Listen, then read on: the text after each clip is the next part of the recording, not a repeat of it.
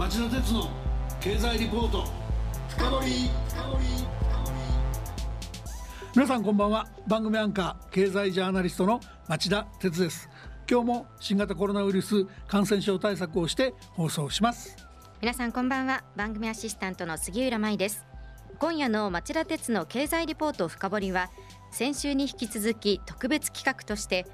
地球温暖化避けられない脱炭素問題というタイトルでパネルディスカッションをお送りします。先週聞き逃したリスナーのために3人のパナリストをもう一回ご紹介してください、はい、まずミスター京都議定書として知られる元環境事務次官で東京大学客員教授の小林光先生。はいありがとうございます。私あのミスター京都議定書ではありませんがミスター温暖化対策裏方みたいなものでございます。よろしくお願いしますお二人目は環境問題にもお詳しい日本経済研究センター政策研究室長の小林達夫さんです。こんばんは。よろしくお願いします。先週に続いて小林先生が二人なので小林光先生を光先生小林達夫さんを達夫市長と呼ばせてください。3人目は日本最大の発電会社ジェラの取締役常務執行役員の奥田久秀さんです。こんばんは。ジェラの奥田です。今週もよろしくお願いします町田鉄の経済リポート深掘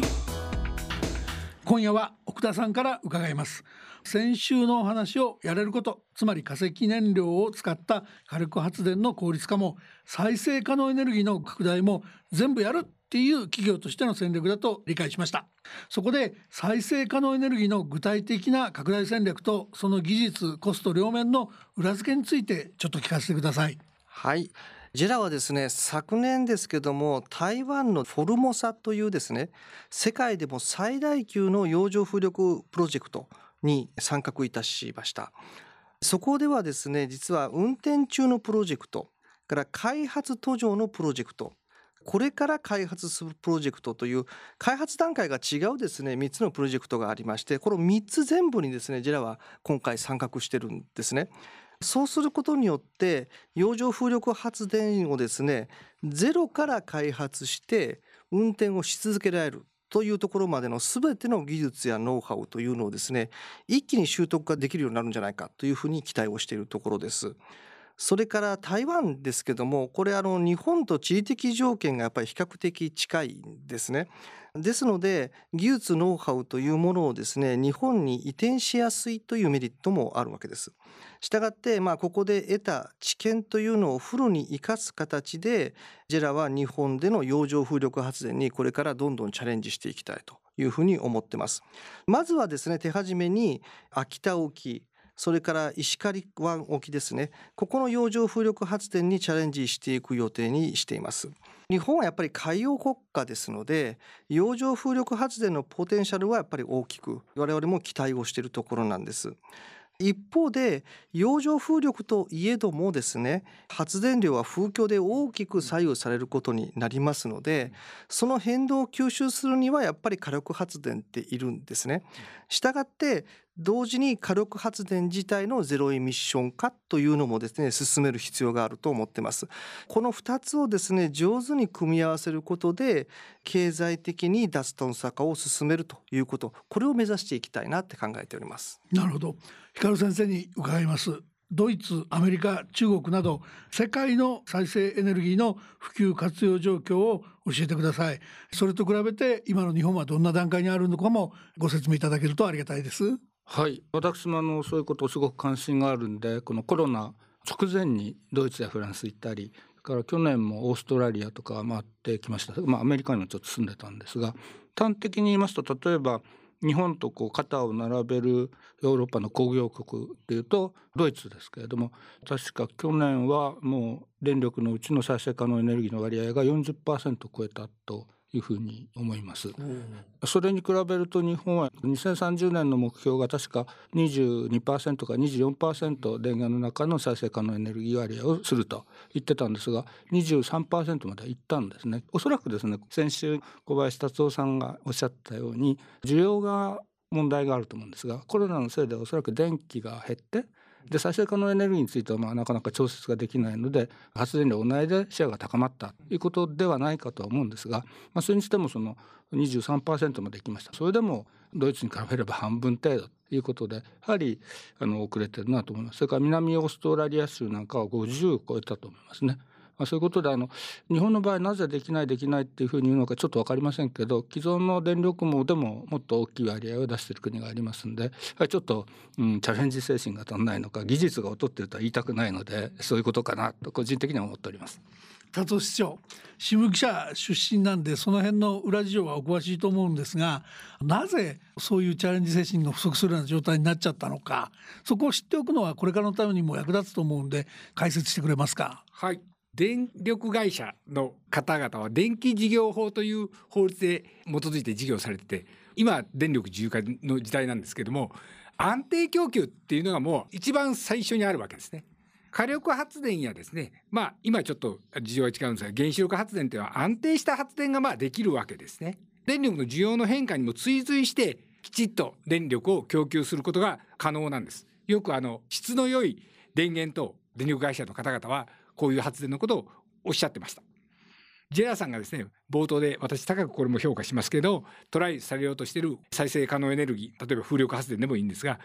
太陽光パネルだったらお日様任せし風力発電だったら風任せなんで電源として頼りにならないと発電のプロの方々はよくおっしゃってました今でもそう思ってる方が電力業界では多いのかなとジェラのようにこう果敢にトライしようという方々の方が少数派じゃないかなと私はちょっと心配しております。安定供給を果たしていくにはコントロールしにくい電源は使いにくかったっていう理解でいいですかね？そういう理解で結構だと思います。なるほど。そうしますと奥田さんジェラは今達夫市長が説明してくれるような状況が変わったってお考えなんでしょうか。僕自身実は今回他の電力会社取材してみたり経産省取材してみたりしたんですけど業界はまだまだ抵抗勢力が多いようですし経産省の方はフラントランナーとして技術開発含めてジェラに期待していると言って相当リーダーシップ発揮してくることを期待しているようでもあったんですが。そうですね。まあ覚悟をやっぱり決めたというふうに断言したいと思いますね。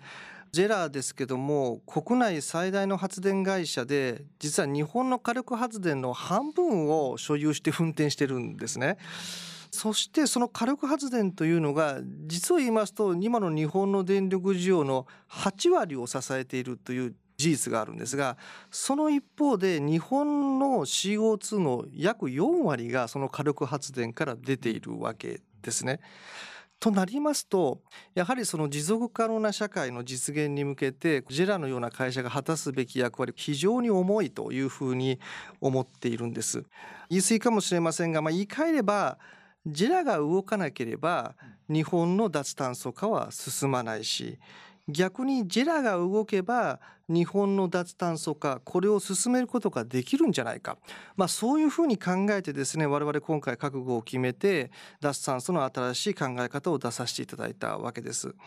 ただですね達夫市長も言われたようにジェラが努力するだけでは残念ながら脱炭素は実現しないんですね我々と一緒にこの問題に取り組んでくれる仲間これを業界の中にも外にもどんどん増やしていってそれで初めて持続可能な社会って実現できると思うんです。したがってあのこれからはですね仲間づくりにもですね力を入れて取り組んでいきたいなというふうに思ってます。仲間づくりが大切なんだって奥田さんおっしゃってましたけど達夫市長全体感どう考えますか？そうですね先週もちょっとお話ししたんですが供給側の仲間づくりが非常に重要でエネルギーを供給される電力業界とか他の石油業界でもいいですそこをもう結束してやっていただきたいんですがもう一つはあの先週もちょっとお話した DX の話なんですね。やっぱり経済社会の構造全体を大きく変えるあるいは変わることがゼロエミッションというか脱炭素社会には不可欠だと私は思ってるんですね。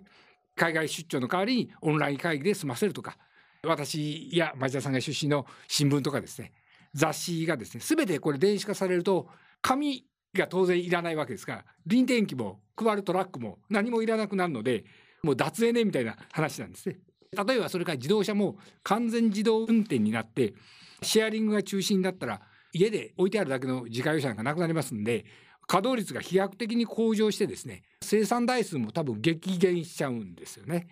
そうするとこれまたあの自動車業界ものすごいインパクトですから新しいビジネスモデルを作らなきゃいけないんですけども省エネとか生産性向上という意味ではもう飛躍的なんですね。それからあの今は使いたいだけ電力を我々は使える環境にあるんですが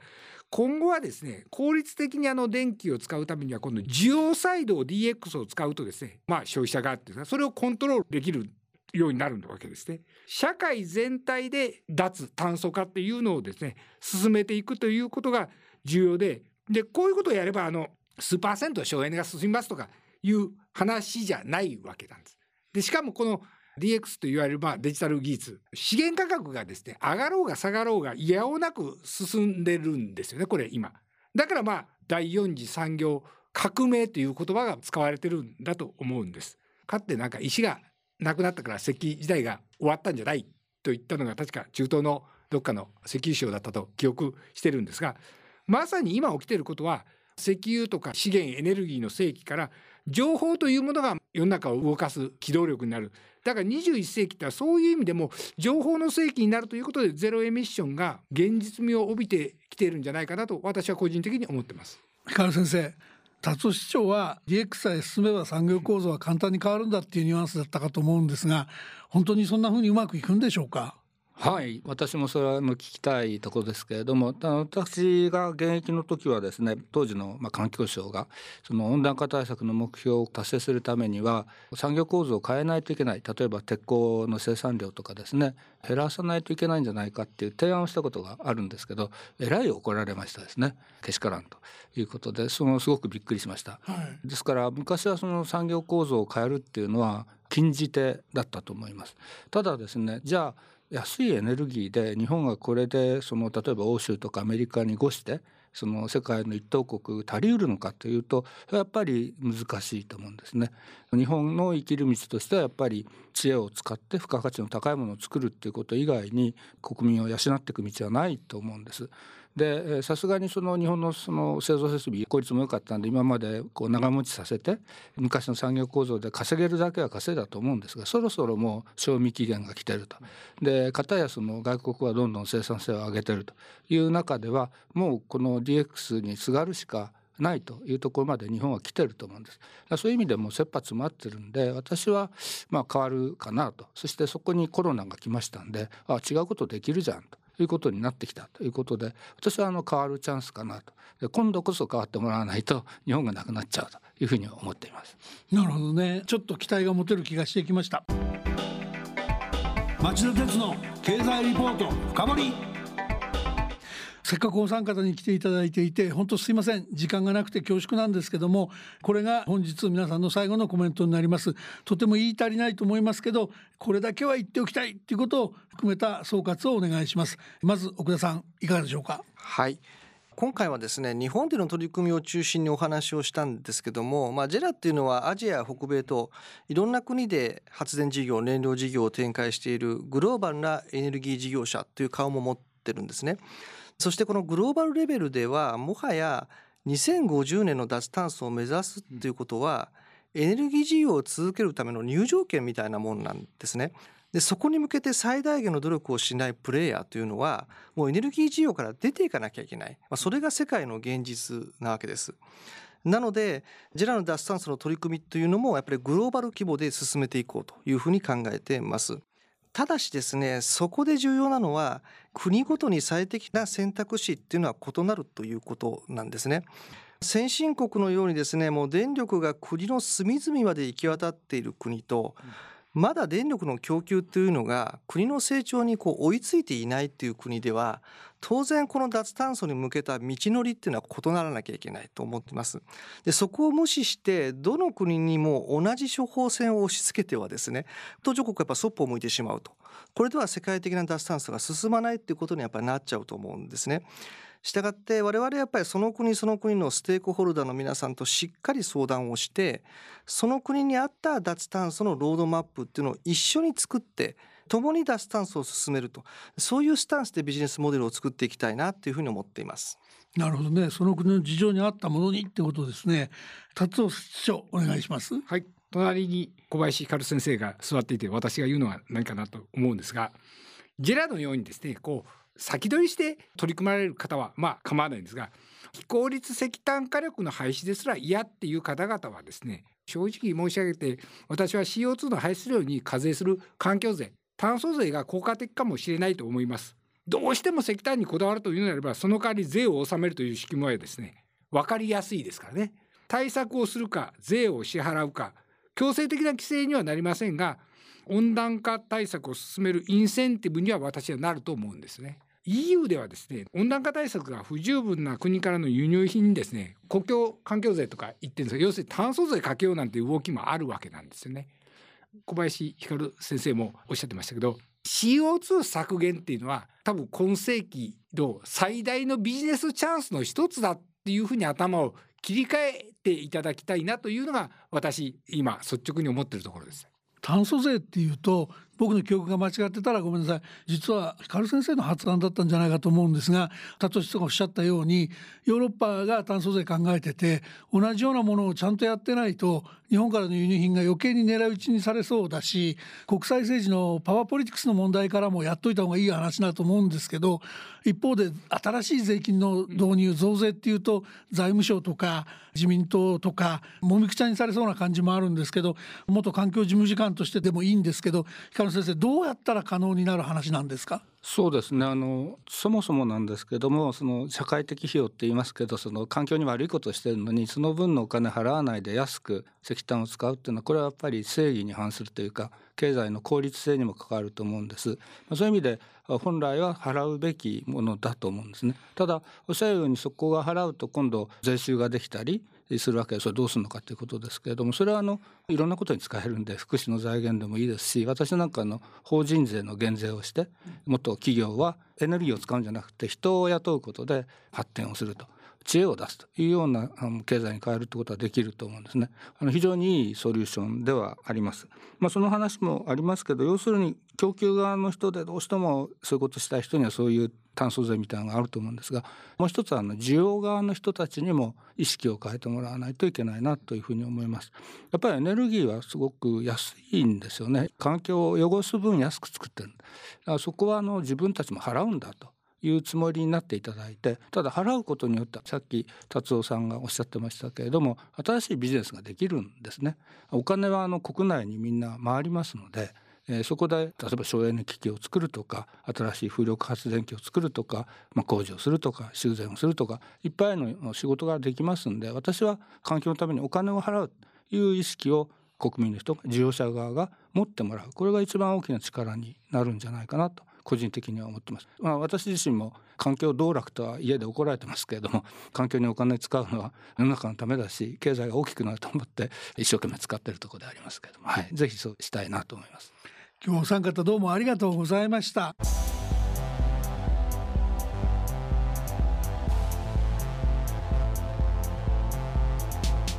杉浦さん3人の専門家のディスカッションどう感じました？水素の可能性であるとか DX でどう変わるのかも大変勉強になりましたしジェラさんの覚悟というのが伝わりましたね。日本のチャレンジというのをもっと世界にアピールしていただきたいなと思います。リスナーの皆さんはどう感じたでしょうか？さて来週は日本経済研究センターの利根立久夫研究士官に11月3日のアメリカの大統領選挙の結果を踏まえて世界と日本の先行きを読み解いてもらう予定です来週も聞き逃せない話になりそうです。それではまた来週,、また来週